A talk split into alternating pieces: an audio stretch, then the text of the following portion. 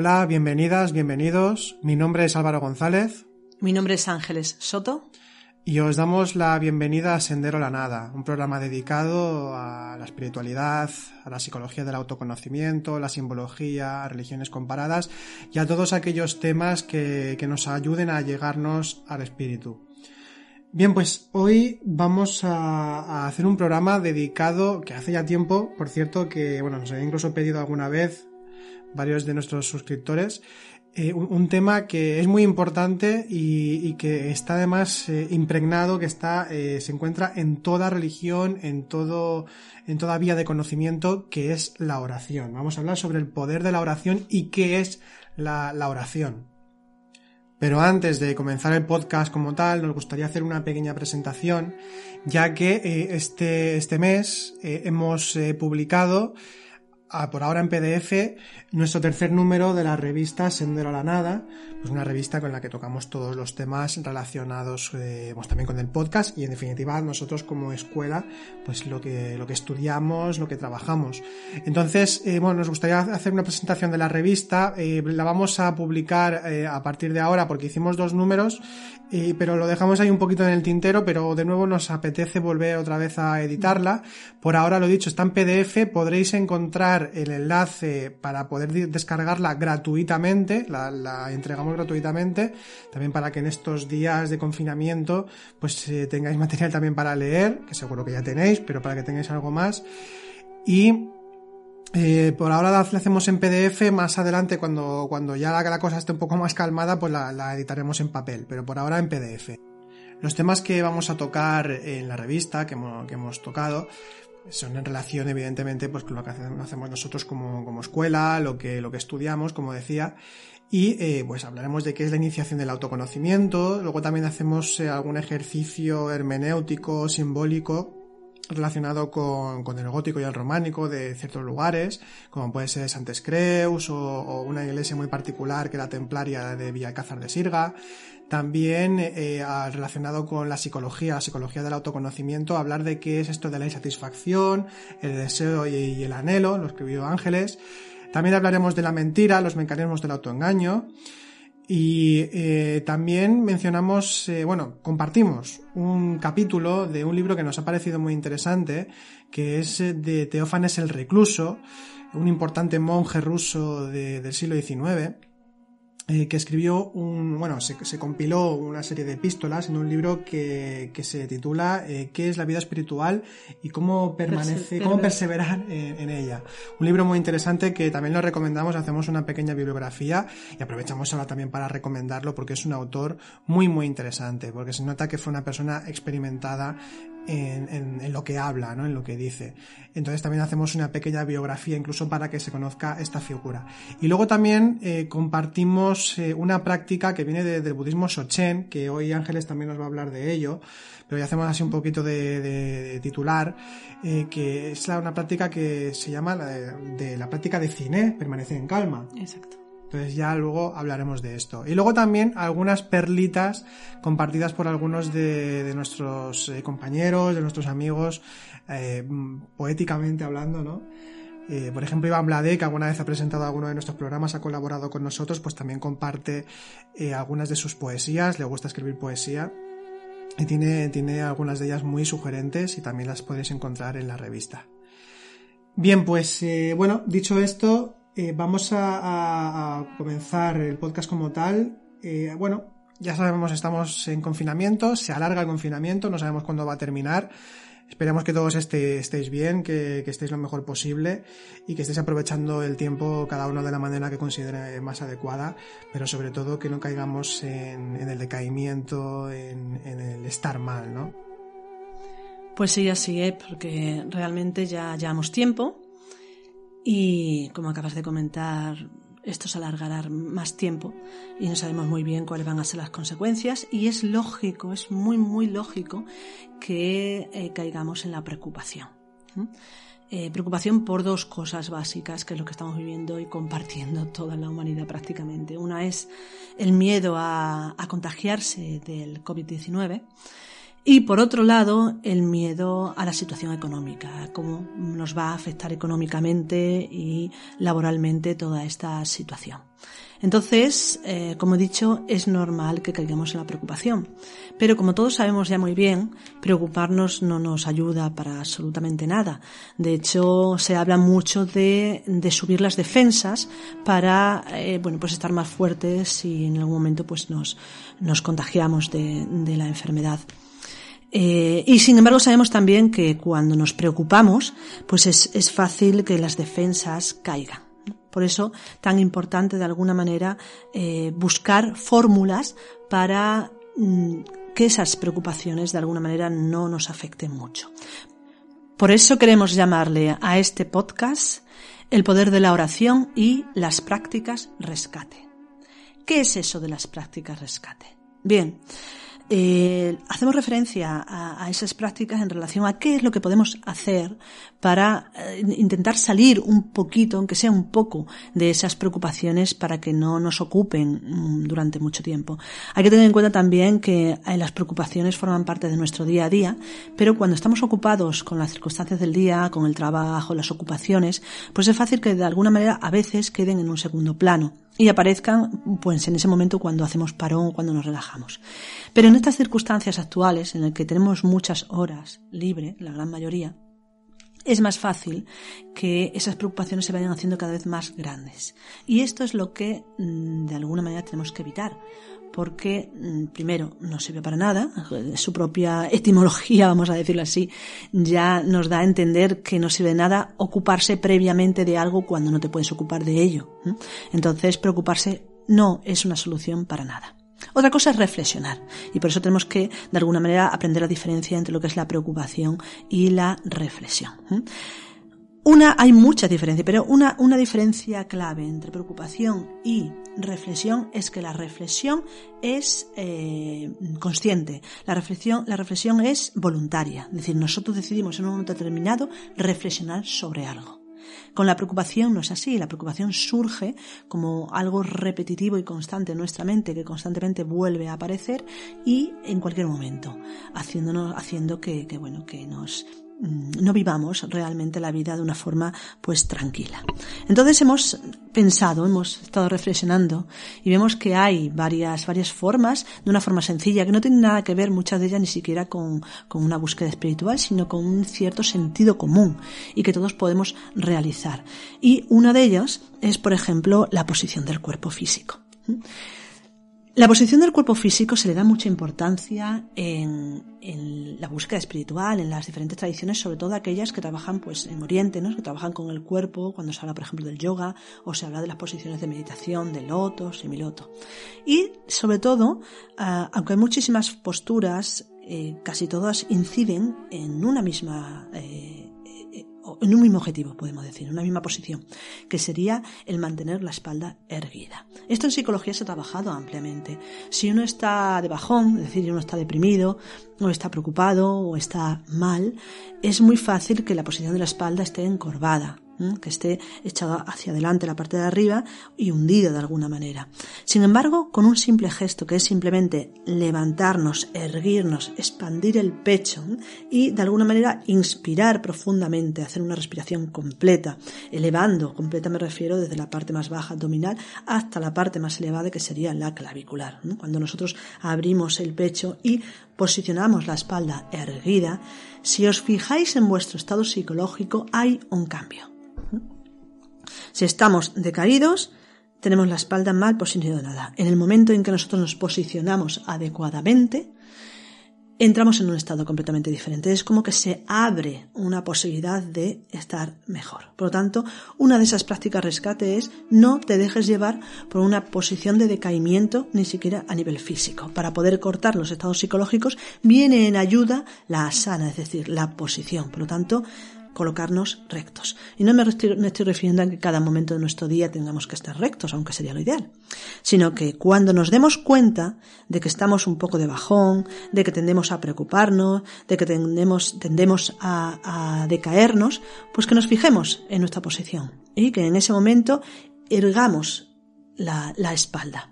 Aparte de que erguir la espalda no tiene solamente una connotación física, sino que también tiene una connotación psicológica y, e incluso espiritual, puesto que erguirse sería levantarse, levantarse hacia los cielos, y no solamente eso, sino adquirir de alguna manera la completitud de lo que somos, expandirnos. Entonces, eso sería una de las cosas que podemos practicar en cualquier momento, vayamos andando por la calle o estemos en casa. Y, sobre todo, si tenemos una preocupación, fijaos, atender a cómo cambia vuestro estado interior cuando uno coloca adecuadamente la espalda y se estira, se expande. Por otro lado, también es, es aconsejable el, el, reír, esto lo sabe todo el mundo, reírse, ¿no? Está de moda, por ejemplo, pues lo que es, o ha estado de moda durante una temporada, lo que es la risoterapia. Pero no me refiero a la risoterapia, está muy bien, pero no me refiero a eso. Me refiero a reír simple y llanamente con lo que a cada uno le produce diversión, risa. Ya puede ser chistes, o ya se pueden ser películas de risa, o cualquier cosa que te guste, juegos, algo que, que, realmente puedas reír a carcajadas, puedas reír libremente, porque al reírnos liberamos tensiones, y no solamente liberamos tensiones, porque quizás eso, a nivel personal, para mí liberar tensiones reírme me importa muy poco. A mí lo que realmente me importa es reírme porque me encanta reírme. Entonces, con chistes tontos, porque a, cada uno le hace gracia un tipo de chistes, pero con chistes tontos que nos contemos a nosotros, o, por ejemplo, viendo películas. Yo soy muy peliculera, ya lo he dicho otras veces, y a mí me gustan mucho las películas, y las que a me gustan son las comedias. Ahora, mm, es difícil encontrar comedias que nos hagan reír a todos. A cada cual, pues le gusta un tipo de humor. Yo puedo hablar, por ejemplo, tres películas que me hacen reír bastante, no tienen nada que ver una con la otra, pero bueno, yo soy de risa simple, a mí me hace gracia pues una tontería de una caída simplemente, o un tropiezo. Entonces, bueno, yo eh, mm, pienso en tres películas que si no las conocéis, pues la verdad no son nuevas, son ya ante los 80 las tres, creo. Y la verdad que son muy divertidas. Una de ellas es Amanece que no es poco, española, es una película de un humor muy característico. A lo mejor no todo el mundo le gusta, pero bueno, es una oportunidad que se puede dar si queréis verla y, reíros o no, o lo contrario, si no os gusta, pues la dejáis y Es muy divertida, también me gusta mucho. Sí, es divertida esa película. Luego hay otra película eh, que yo la vi hace mucho tiempo también, me gustó muchísimo, que es americana, es eh, Canary Row. Y es, es, bueno, a mí esta me gustó, me recuerda un poco también, es, es como un mundo así absurdo pero es divertida. Eh, los actores, para que tengáis alguna, alguna referencia, porque a veces a lo mejor puede ser un poco difícil de encontrar, los actores son Nick Nolte y Debra Winger. Y luego, por otro lado, esta seguramente sí que la conocéis, Los dioses deben de estar locos. Es buenísima. La primera la segunda parte. La primera a mí me gustó más, pero bueno, están esas dos. La segunda parte también es interesante. Que es una película, no sé de qué nacionalidad es, la verdad. Eh, pero es muy divertida, eh, va sobre, sobre bueno, pues eh, cómo, cómo actúan en, en África ante eh, una situación determinada que se da, que no voy a decir cuál, porque entonces, bueno, pues es un spoiler. Entonces, eh, bueno, estas son tres películas que si tenemos un poco de nudo en el estómago por los estados emocionales que podemos sentir, por el miedo que podamos tener hacia el contagiarnos o el miedo a la incertidumbre que hay por toda la situación económica que se está dando, se nos habla de esa gran crisis en la que todos vamos a entrar y todos nos acordamos de lo que ha sucedido, ¿no? En esta crisis anterior de la que parecía que estábamos saliendo un poco y ahora de repente pues otra vez. Entonces, quizás estamos así como un poco como encogidos, ¿no? Se nos encoge el estómago, se nos encoge el corazón, que realmente es un estado emocional. ¿Por qué decimos se nos encoge el estómago y se nos encoge el corazón?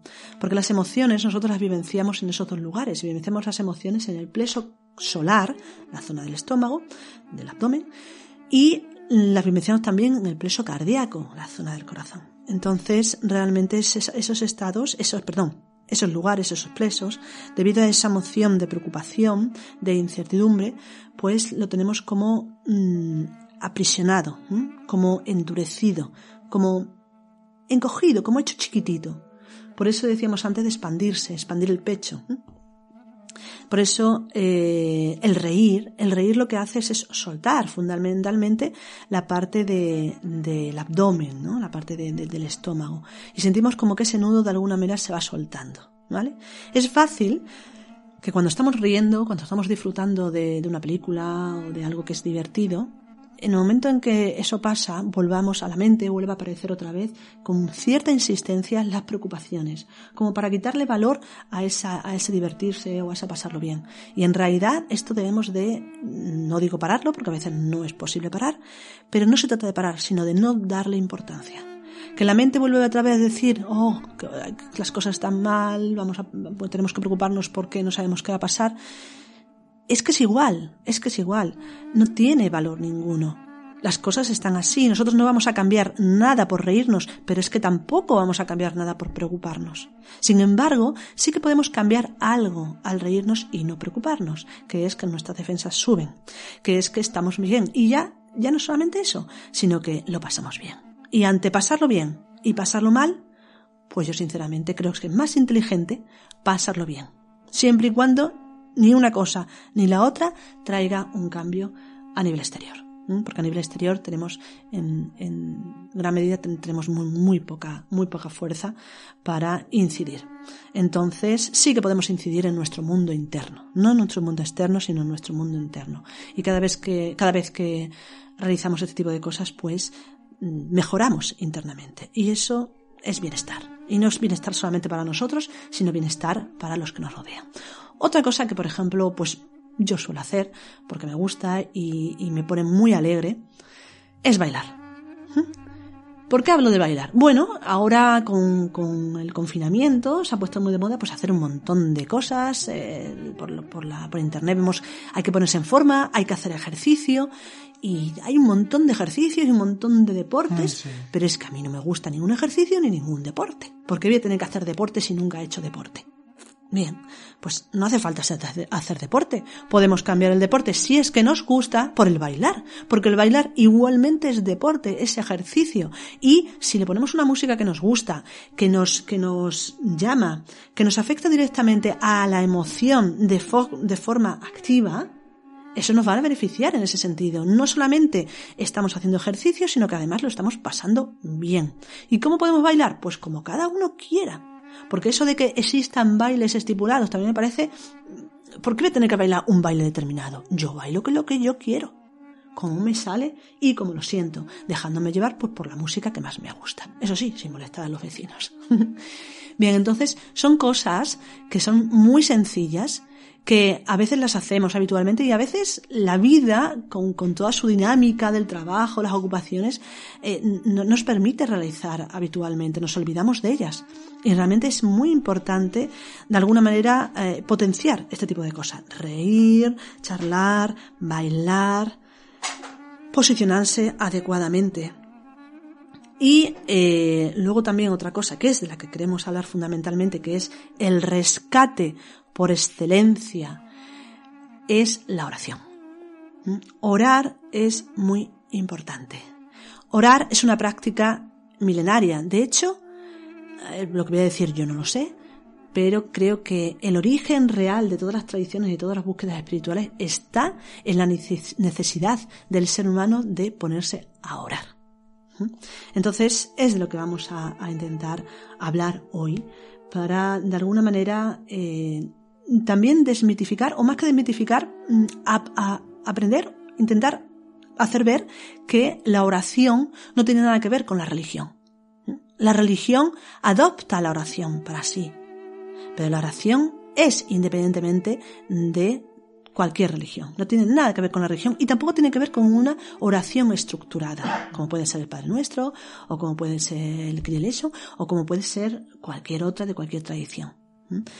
La oración es esa interrelación con lo divino que tiene diferentes niveles, que es de lo que vamos a hablar. Como acabas de comentar, es algo eh, que es inherente al ser humano, la oración.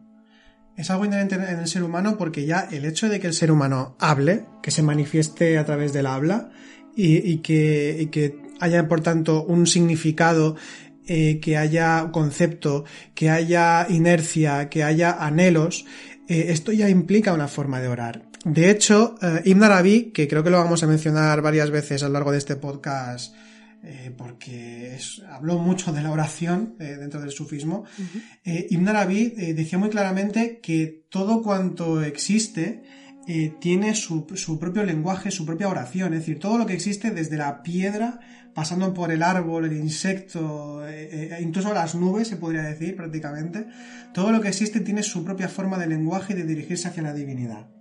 El ser humano pues tiene el habla, tiene también el propio estado interior, ¿no? Como tal, el de recordación de, de lo divino, y por tanto, pues eh, vemos aquí que, tiene una grandísima, una grandísima importancia si se entiende la oración desde ese punto de vista. La oración ya prácticamente como modo de existir, como modo de ser, como una modalidad del ser. Entonces, cada cosa eh, ora, cada cosa tiene su propio movimiento hacia lo divino, y la oración es ese movimiento en sí mismo.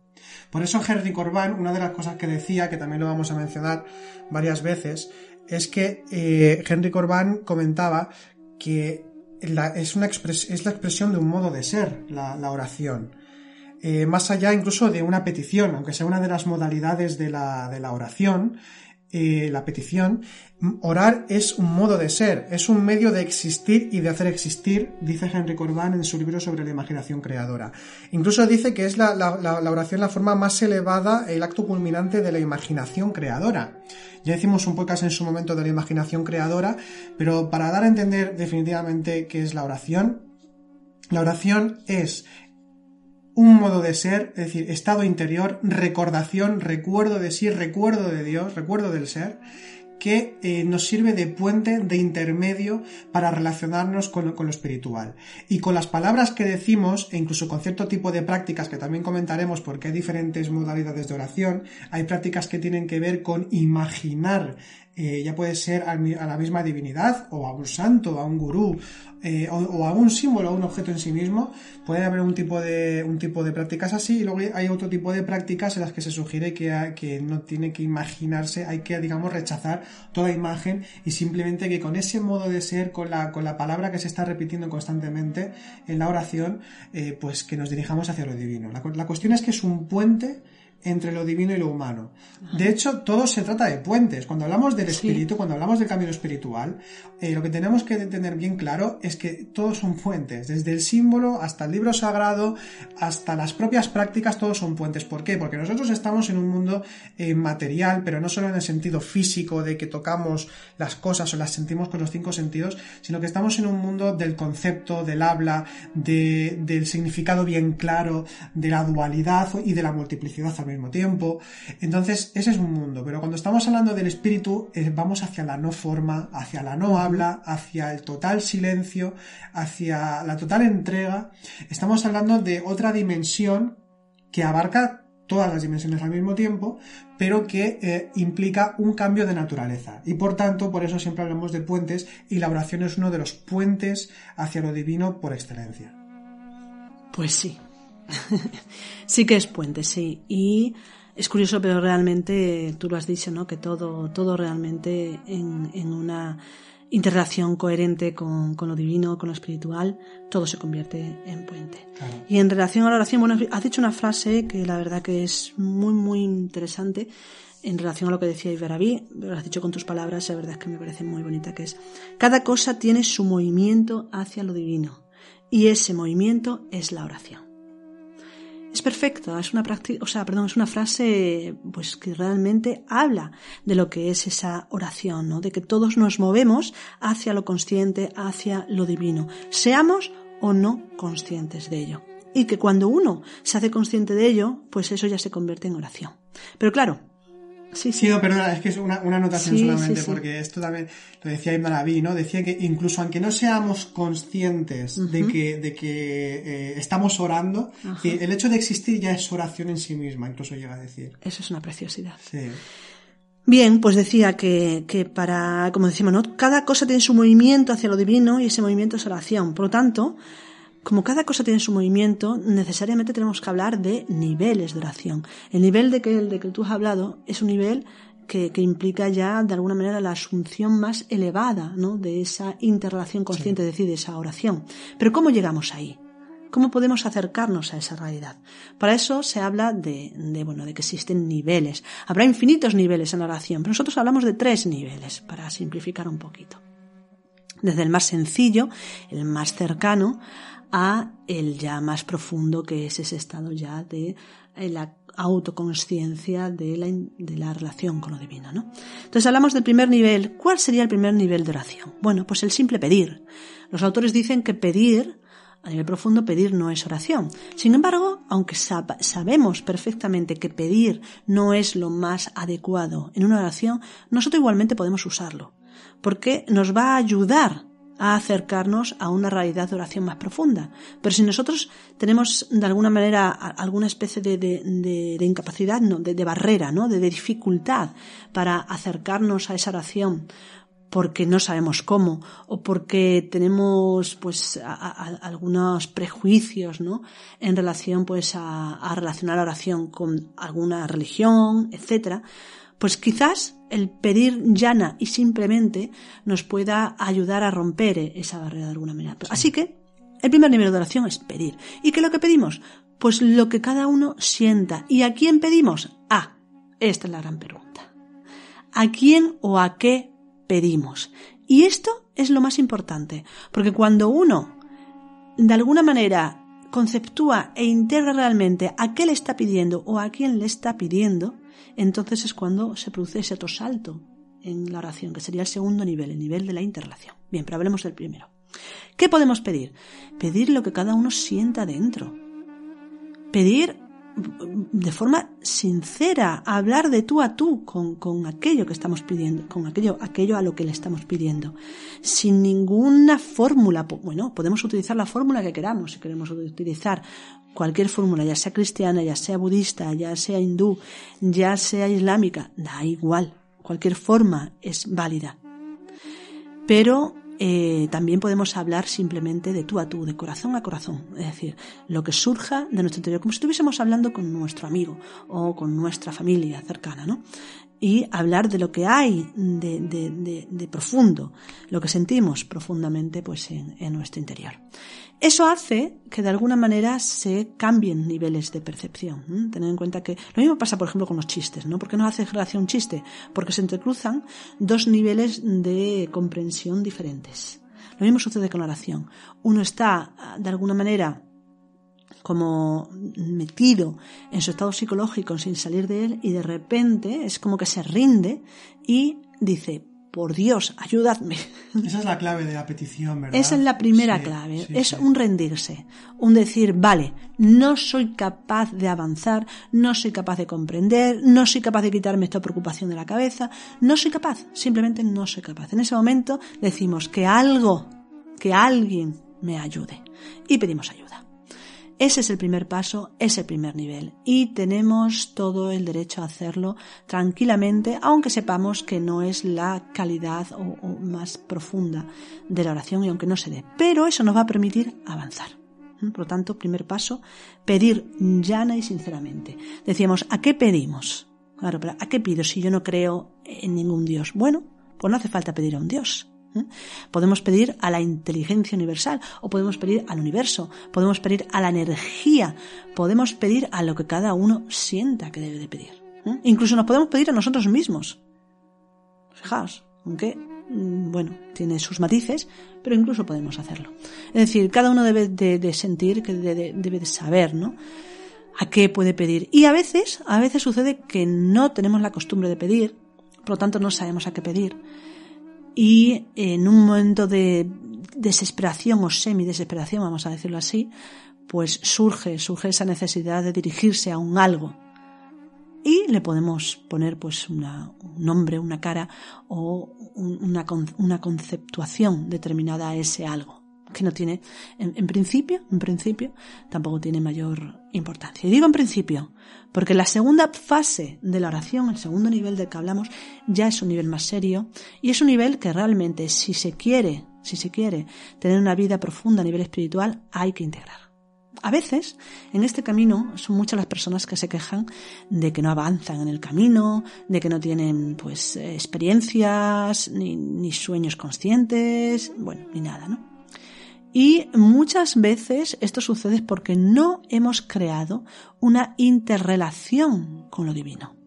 Estamos esperando a que lo divino venga a nosotros y nos diga y, domine pues de alguna manera toda la situación. Cuando realmente somos nosotros los que tenemos que empezar a recrear esa interrelación.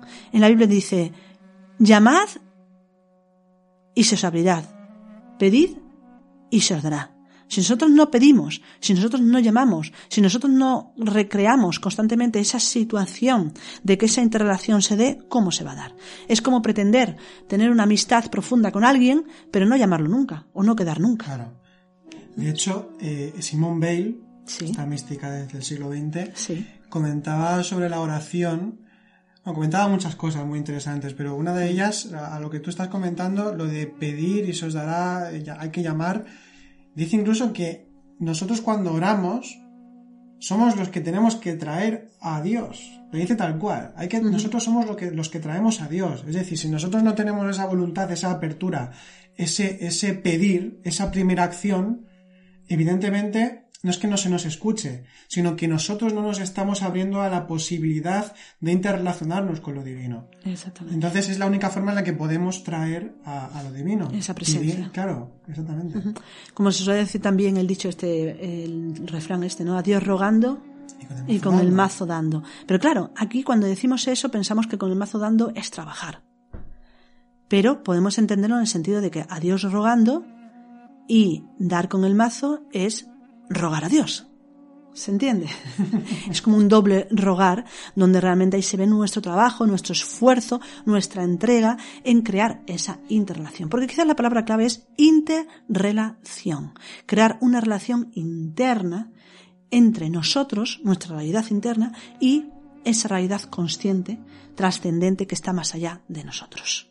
Si nosotros buscamos, pedimos y hacemos esto de una forma habitual, se va a dar, se va a dar y se va a convertir en lo que decía Álvaro, en que la oración se convierte realmente en un puente, en un puente que va desde el simple pedir, Dios mío, dame, hasta ese tercer nivel más profundo, que ya no sería un Dios mío, dame, sino que la relación entre el que pide y el que escucha, vamos a decirlo así, desaparece. Y por lo tanto ya no sería un Dios mío, dame, sino un soy soy conscientemente con esa realidad a la que pido. Por lo tanto, el pedir desaparece.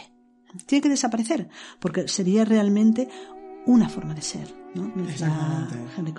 Henry Corbán, decía que la oración no es petición de nada, sino que es la expresión de un modo de ser, un medio de existir y de hacer existir. Es impresionante. Para que veamos que realmente eh, tenemos a veces una, una idea muy pequeña, no muy limitada, de lo que es la oración, cuando realmente es una de las grandes herramientas que tenemos, que ya hemos comentado en otros podcasts, una de las grandes herramientas para avanzar en nuestro camino, y ya no solamente avanzar, sino para ser. Cuando uno ora, es. Más todavía, cuando uno ora, es consciente de que es. Y ese era todo. Y como decíamos al principio, no es que vayamos a resolver las circunstancias externas. Por mucho que oremos, el COVID va a seguir ahí. Por mucho que oremos, las consecuencias económicas de este confinamiento van a seguir ahí. Eso no va a cambiar. Porque esto a veces se confunde. Creemos que al pedir, eh, si la oración es válida y funciona, tenemos que, conseguir aquello que estamos pidiendo. Esto es absurdo, esto es, esto sí que es no enterarse realmente de lo que es orar y no enterarse realmente de lo que es esa interrelación consciente. Lo que sí vamos a conseguir con la oración es crear esa relación y eso hace que nuestro interior se expanda, que nuestro interior crezca y por lo tanto sí que cambian las cosas, pero cambian dentro de mí. Y en la medida que cambian dentro de mí, por mucho que se viva una situación terrible como la que estamos viviendo, ya sea a nivel físico con la enfermedad o a nivel económico, lo vamos a vivir de otra forma. Vamos a sufrir menos. Y en definitiva de eso se trata. Se trata de que, aunque haya sufrimiento, ese sufrimiento nos afecte lo menos posible. Y para eso, una clave importante, con mucho poder, más de lo que nos pensamos, es la oración.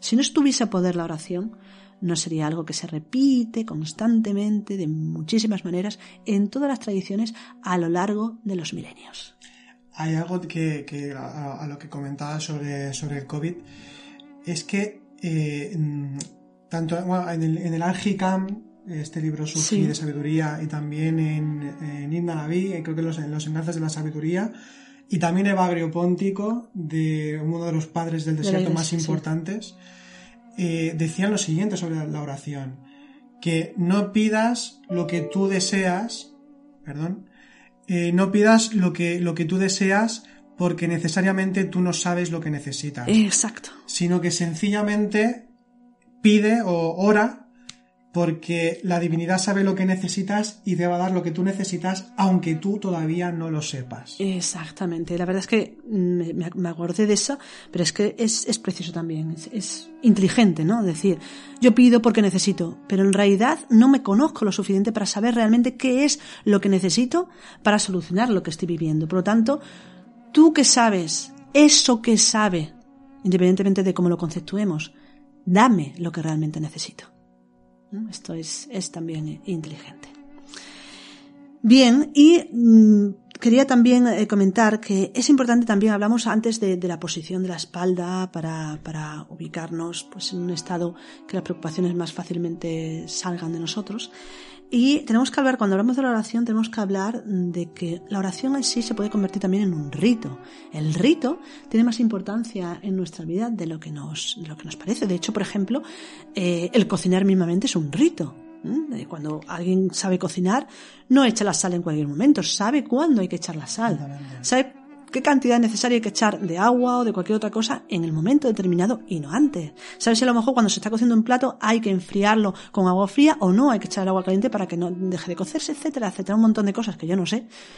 Pero que, que las personas que saben, saben. Y todo eso es un rito. Todos sabemos cómo tenemos que hacer las cosas, estructurarlas. Bien, pues con la oración, a veces, a los que nos puedan costar más, también podemos utilizar el rito, ¿no? Se habla, por ejemplo, de, con términos hindúes, de la unión del mantra, el mudra y el yantra. Mantra, mudra, yantra. ¿Qué significan estas tres palabras del hinduismo? El mantra, ya sabemos, es mmm, palabra raíz, es decir, un mantra, todos sabemos lo que es un mantra. El Om es un mantra, el, el Om Mani Hum es un mantra, el Gate, Gate, para Gate, para Sangate es un mantra, más largo. El Kyrie Eleison es un mantra cristiano. El La Ilaha Illallah es un mantra sufi etcétera, etcétera, etcétera. Bueno, Sofía, Islam, de, de, del Islam. islámico, ¿no? Son, son mantras de las diferentes... El, el Ontare Tutare es un mantra pues, budista también. Es decir, hay muchos mantras. Entonces, podemos orar de esa forma. Si lo sentimos, podemos orar de esa forma. Eso sí, a veces hay muchos mantras que se recitan por todos lados y una de las cosas que yo no entiendo, es quizá a nivel personal, pero considero que tienen su valor, es que no sepamos cuál es el significado de los mantras. Sí, sí. Hay que saber qué es lo que estamos diciendo. Podemos decirlo en el idioma que queramos, da igual, pero tienes que saber qué es lo que estás diciendo.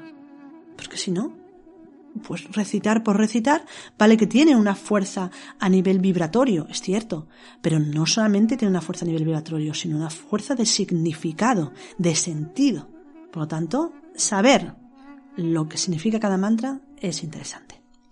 Bien, eso sería entonces el mantra que nos puede servir. Aparte de pedir, pues recitar un mantra que además puede funcionar también como una, como una práctica rescate cuando uno está agobiado, cuando uno está mal, se pone de repente a hacer el om, aunque, aunque aconsejamos quizás un mantra más largo, porque hacer un mantra que es más largo, eh, tenemos que utilizar la memoria. Y al utilizar la memoria hace que la mente se centre en eso y deje de lado las preocupaciones. Entonces también podemos usarlo como un, una, una práctica rescate.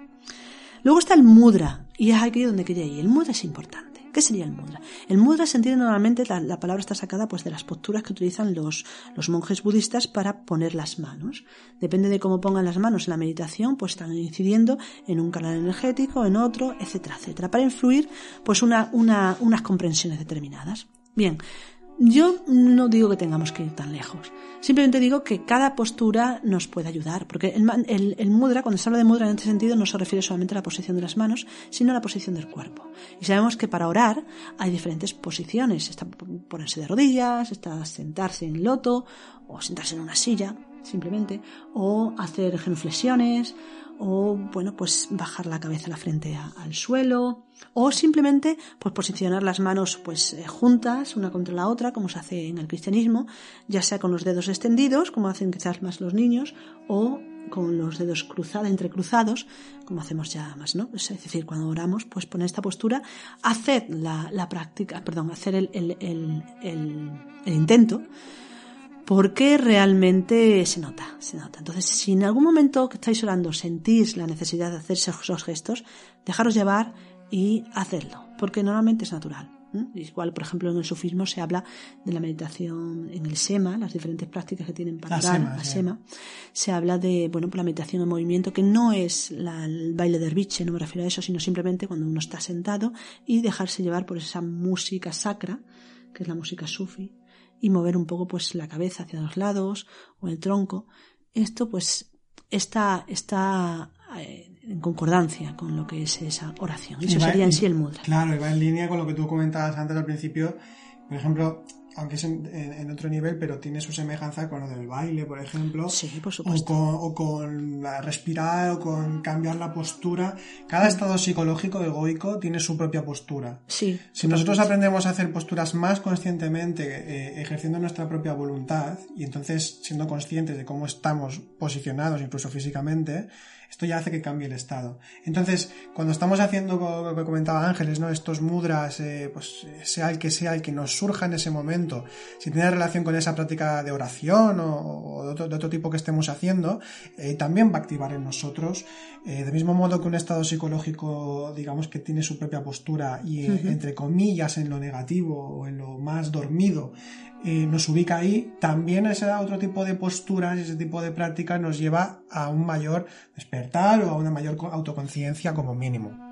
Totalmente, así es. De hecho, esto es el, conocimiento del, del, Hatha Yoga, el yoga de la postura, de las asanas. Cada asana tiene una función determinada y cada asana, vale, está muy de moda y pensamos que nos beneficia a nivel físico, pero realmente el, beneficio profundo del yoga serio, del Hatha Yoga serio, es equilibrar las energías internas y eso implica el equilibrio también de nuestros estados psicológicos. Y cada postura está indicada para un estado psicológico y para el trabajo con unas energías determinadas. Esto se sabe menos, se conoce menos, pero aquellos que practicáis yoga os invito a observar, observar vuestro estado psicológico, cómo cambia eh, en, el sentido de, lo consciente y también de lo inconsciente, eh, cuando estáis practicando esa, eh, cada una de las asanas. También observar el movimiento de las energías. Eso es mucho más fácil de observar. Las energías se mueven más fácilmente.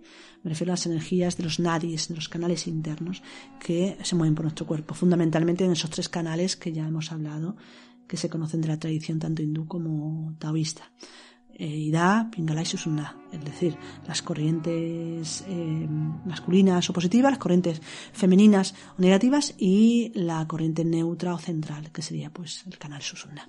Bien, todo esto es una, una sabiduría milenaria que nos habla precisamente de cómo la posición del cuerpo físico puede afectar eh, también nuestro estado psicológico y cómo a través de esas posiciones podemos eh, comprender y podemos eh, bueno, gestionar de alguna manera todo esto. Bien, y por último, hablábamos de mantra, mudra, yantra. ¿Qué es el yantra? El yantra es una figura geométrica simbólica que puede ser no geométrica, es decir, fundamentalmente es una, es una, en relación a esto nos referimos a un, símbolo. Algo, utilizar algo, sobre todo en relación al rito, a la oración, a veces nos cuesta, pues podemos utilizar cualquier figura. Si a nosotros nos gusta, pues yo que sé, la figura de un on, o la figura de una cruz, o la figura de un templo, o de un santo, o de un monje budista, o cualquier otra figura de cualquier tradición. El yin yang, por ejemplo, da igual, algo que de alguna manera nos rememore lo consciente, nos rememore aquello a lo que aspiramos internamente, lo espiritual. Entonces eso sería también una forma de, de orar un poquito más, no diría completa, porque no es completa en sí. La forma completa de orar es la del tercer nivel, donde uno ya es esa forma, es una forma de ser. Pero sí con estas formas, es decir, con el mantra, el mudra, el yantra, lo que hacemos es ayudarnos a llegarnos a una profundidad mayor en esa oración. Porque realmente de lo que se trata es de poder llegar a ese tercer nivel de oración que hablábamos, ese nivel en el que la oración se convierte, como decía Henry Corbán, en una forma de ser.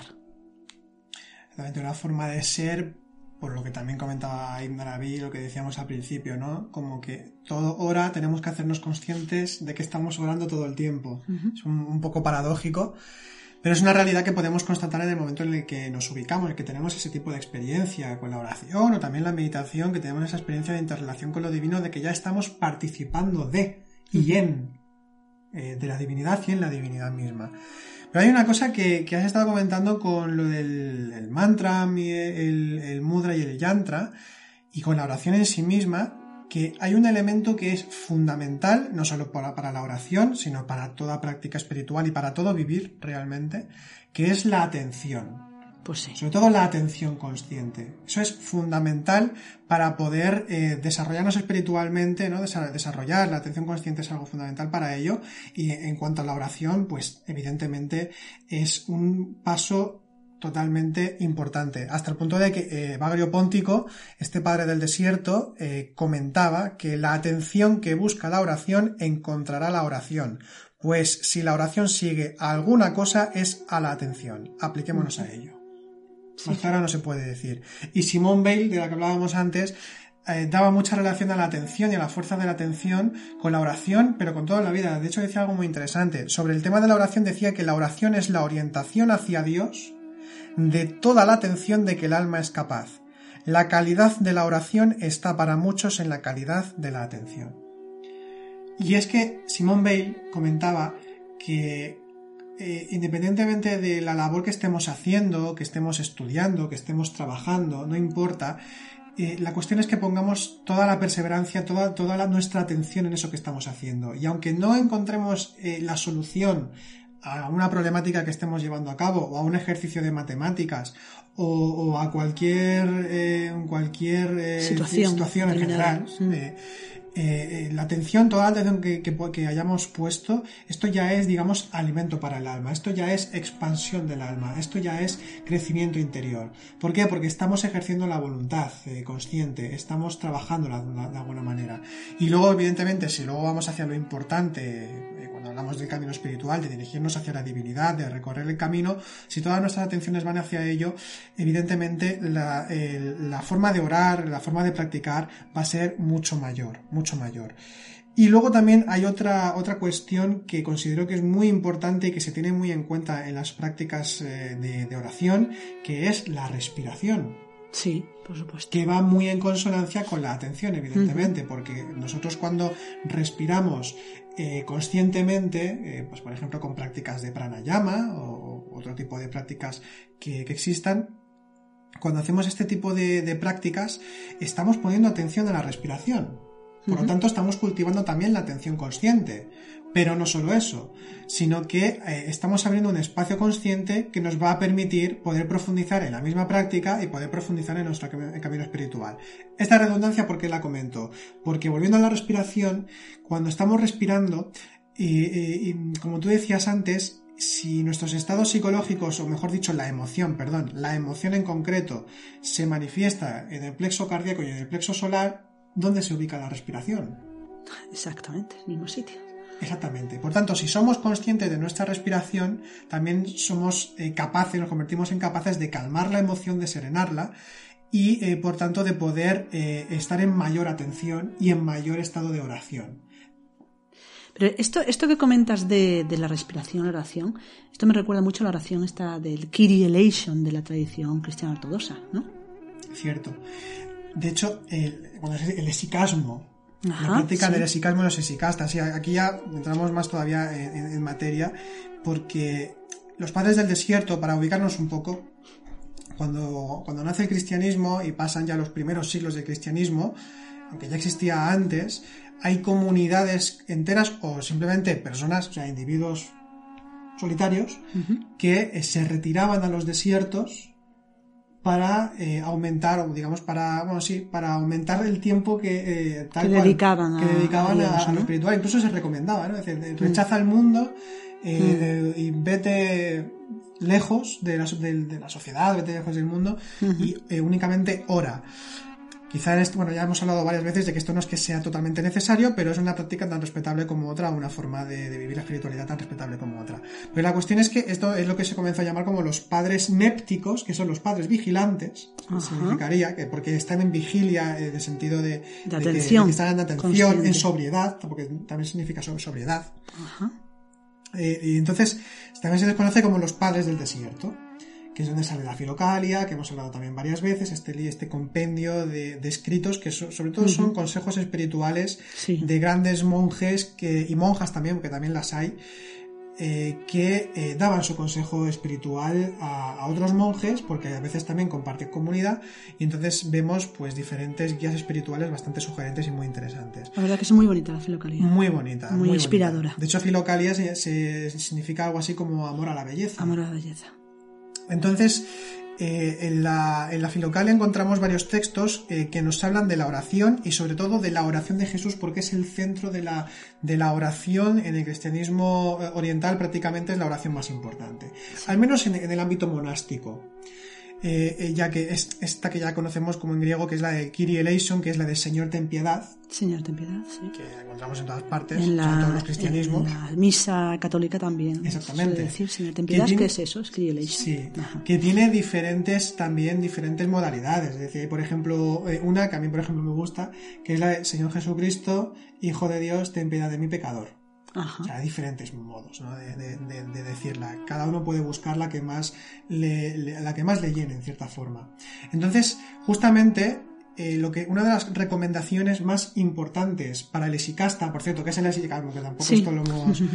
Eh, bueno, el, el esicasmo eh, tiene que ver con la práctica misma de la oración, con la práctica del silencio interior, es decir, con la práctica intensa de, de la espiritual, con la práctica intensa del que se retira y que busca a Dios con todas sus fuerzas y que busca el silencio interior. Es decir, que incluso no, no es únicamente la desaparición del silencio externo, sino del silencio de los pensamientos de las pasiones. Fundamentalmente ese silencio, el que se busca. exactamente. Entonces, eh, eh, los esicastas, es decir, estos practicantes, el monje o quien sea, tienen muy en cuenta la respiración a la hora de realizar la práctica del Kyrie eleison o la práctica del Señor ten piedad. ¿Y en qué consiste? Bueno, por ejemplo, pero esto se puede utilizar en todas las oraciones que hagamos. Pues, por ejemplo, con cada frase que se dice Señor Jesucristo, una inhalación, eh, em, Hijo de Dios, exhalación, y así sucesivamente con cada frase, tampoco vamos a entrar tanto ahí ahora, eh, pero la cuestión aquí, lo, que, a lo que quiero incidir es en la respiración. Es decir, el hacernos conscientes de la respiración no solamente regula nuestra emoción, sino que al mismo tiempo que regula nuestros estados egoicos hasta cierto punto, también nos favorece para poder hacernos más conscientes eh, en, ubicarnos en el recuerdo de sí, en el recuerdo de la conciencia. Es, de lo que somos. Exactamente, de lo que somos realmente.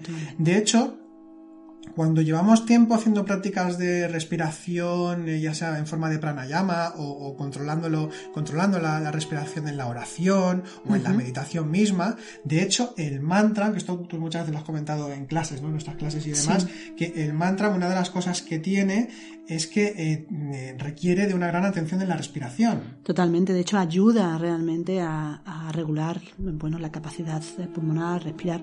A veces se sustituye en los ejercicios de pranayama por mantras. No es del todo correcto, pero a veces se hace porque te ayuda a, respirar, a aprender a respirar profundamente. Exactamente. Entonces, la respiración nos regula energéticamente, nos regula físicamente eh, y nos regula espiritualmente, por decirlo así.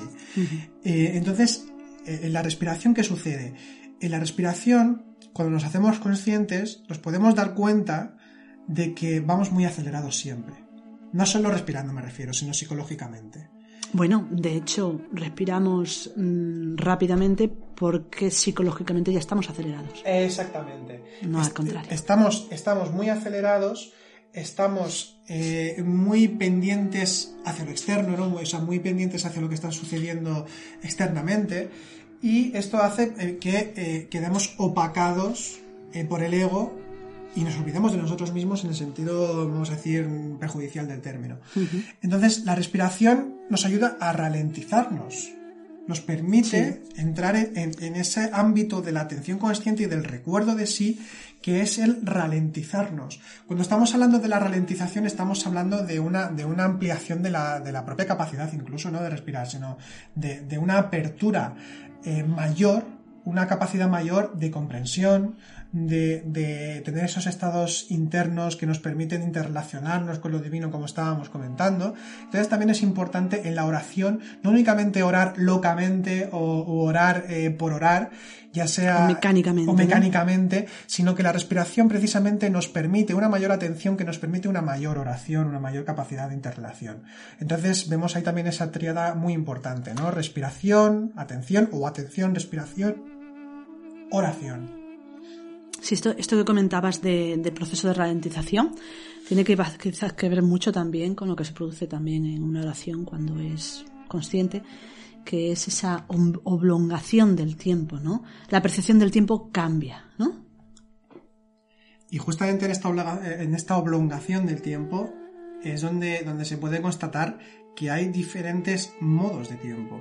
Uh -huh es un tiempo, hay un tiempo que es cuantitativo, que es un tiempo cronológico, físico, que es, bueno, físico es temporoespacial, ¿no? O temporal. Uh -huh. El tiempo que habitualmente percibimos sí, y vivimos. Exactamente, cronológico. Vale. Cronológico. En el que además, eh, al estar tan volcados en haciendo cosas todo el tiempo, ya sea trabajando o en la mundanidad eh, típica o consumiendo internet o haciendo cualquier cosa, el tiempo pasa muy rápido en este sentido. Sí. Cuando hablamos del tiempo cronológico. Sí. Pero hay un tiempo cualitativo que es diferente, que es el que tú comentabas, que es cuando se, cuando se oblonga de alguna forma, ¿no? La percepción del tiempo. Y esto seguramente nos, sucede a todos, eh, lo que ya comentar, nos sucede a todos a, a, veces.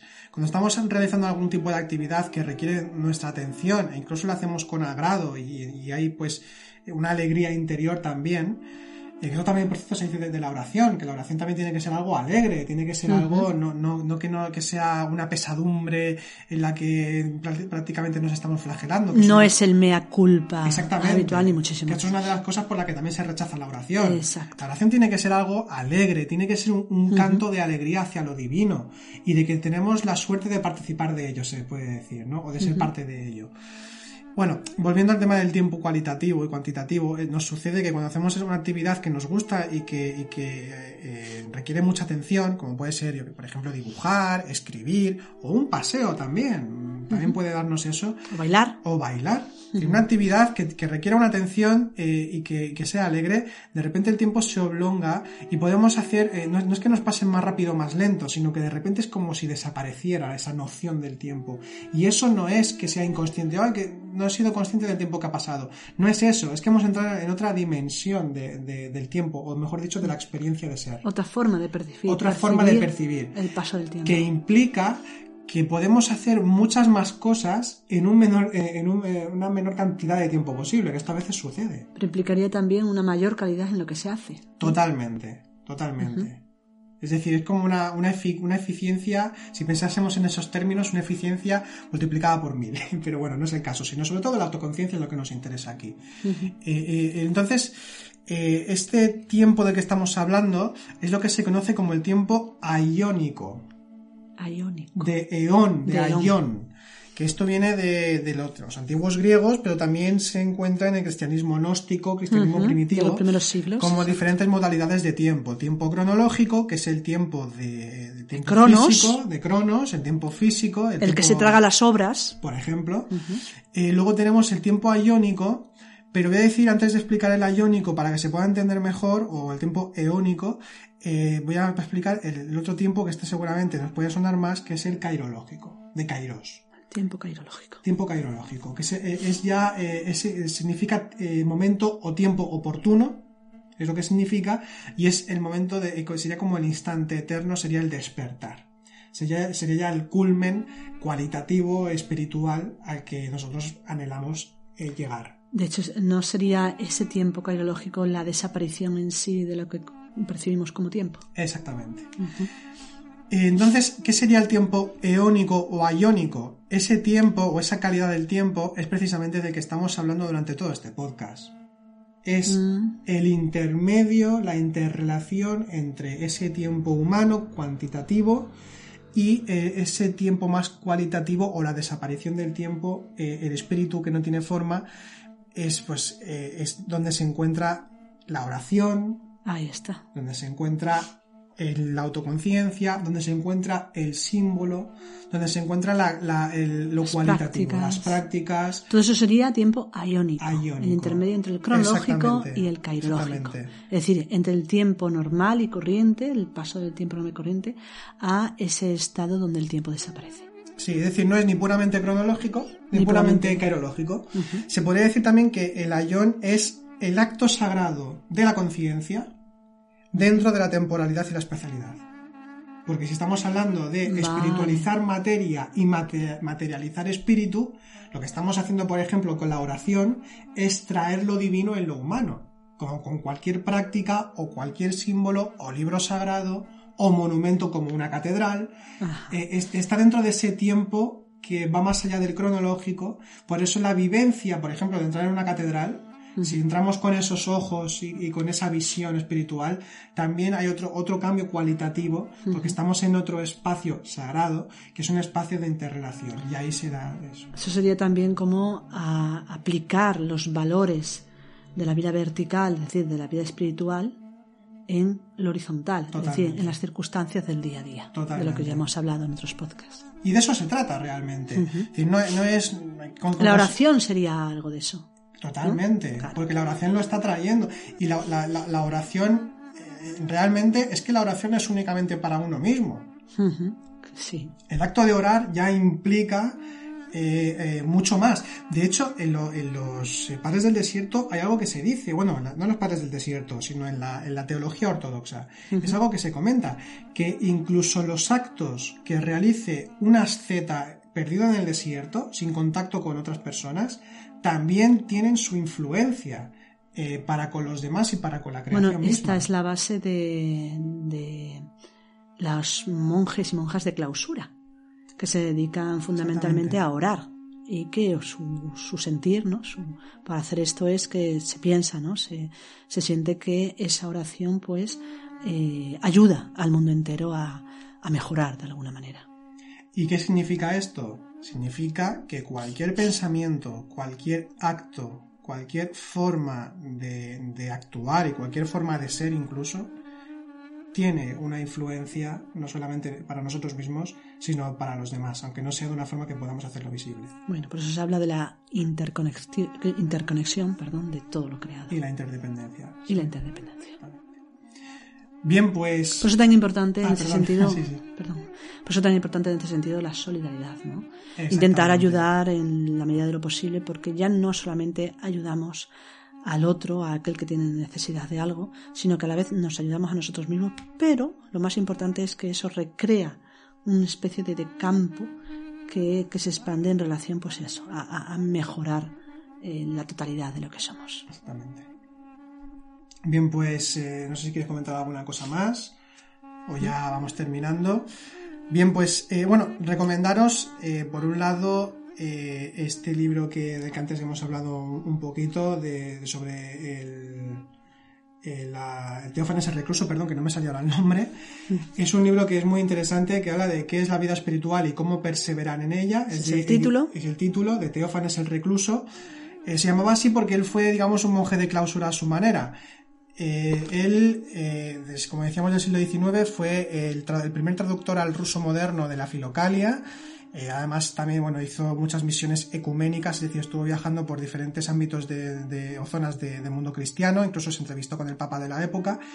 Y luego ya se, recluyó en, un monasterio en, Rusia y ya quedó pues encerrado, retirado del mundo, pero siguió con la actividad epistolar y el libro este que os recomendamos son una serie de, epístolas, de cartas, eh, con recomendaciones espirituales a una, a una chica, a una mujer que le, que le escribía y con la que compartían porque la chica pues tenía anhelo y entonces eh, pues eh, le da muchos consejos y es muy, muy interesante porque nos va a servir a nosotros.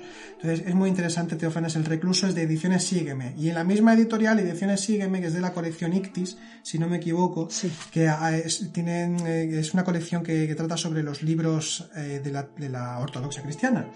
Pues otro libro muy interesante que en su momento hice una, un vídeo, una reseña, pero lo vuelvo a recomendar, que es eh, la oración de Jesús, la filocalia en la, oración de Jesús. La sí. Que es de la misma colección como decía, entonces son una serie de escritos de diferentes padres del desierto extraídos de la filocalia, salen el mismo Evagrio Póntico que hemos mencionado, pero salen muchísimos más, en los que eh, se dan consejos espirituales específicamente de la oración de Jesús y de qué es la oración. Entonces, si queréis profundizar en la oración, este libro es más que recomendable para, para ello. Y bueno, por lo demás. Nada más, simplemente acabar diciendo de que, bueno, no nos dejemos vencer por, por las preocupaciones. Ni por estos estados y que utilicemos las herramientas que tenemos a nuestro favor para, para bueno, para, para de alguna manera hacer entrar un rayo de luz en nuestro corazón y en nuestra vida. Para ello, pues como he dicho, podemos utilizar muchas cosas, las que queramos, pero no nos olvidemos, si realmente tenemos una búsqueda espiritual, de aplicar como una práctica cotidiana eh, la oración. Muy bien, perfecto. Bien, pues ahora ya sí que terminamos. Recordad que en la caja de, en la caja de comentarios podéis comentar lo que queráis y, compartir lo, que os parezca de, de este podcast. Y también os dejamos en la descripción de este podcast el enlace al número 3 de la revista Sendero de la Nada. Y si queréis también comentarnos alguna cosa, pues quizá más en privado, o queréis escribirnos, eh, podéis escribirnos a info.noesiscentro.com. Y justo también, y vamos a dejar el enlace también en la descripción, ahora que recuerdo, tenemos un artículo extenso con una recopilación sobre el esicasmo, que es la esta que decimos, de los ortodoxos. También vamos a dejar el enlace a nuestra página que es noesiscentro.com. Dicho esto, eh, os deseamos eh, feliz semana. Estamos a vuestra disposición.